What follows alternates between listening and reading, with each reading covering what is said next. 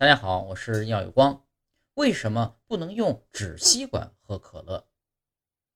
纸吸管表面啊粗糙不平的粗糙纤维，含有大量的微小的气泡，成为可乐里饱和二氧化碳的凝结核。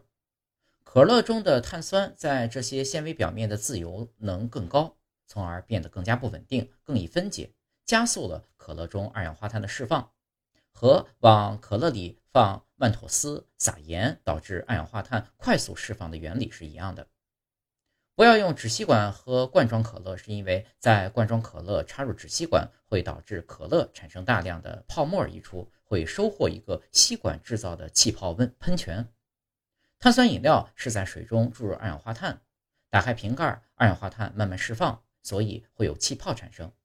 而干燥的纸吸管吸走了可乐中的水分，使得二氧化碳一下子大量释放，所以才会有这种现象。